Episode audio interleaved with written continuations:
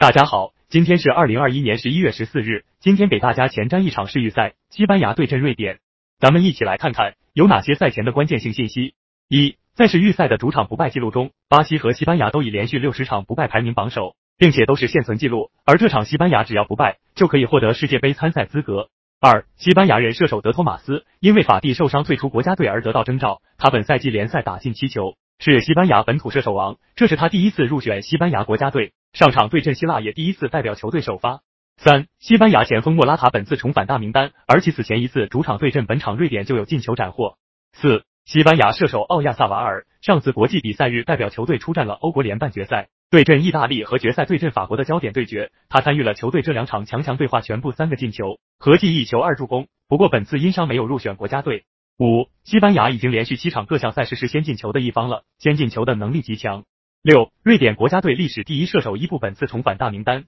不过上场首发的他球队直接客场零比二爆冷输球，他的归来其实打破了之前瑞典稳定的体系。七，瑞典十号中场福斯贝里近三场世预赛两场取得进球，他是球队前场组织核心。八，瑞典在客场战绩并不像他们在主场那场出色，近一年正式比赛客场战绩为一胜一平五负，其中唯一取胜的比赛是面对弱旅科索沃，这七个客场打进七球是十三球。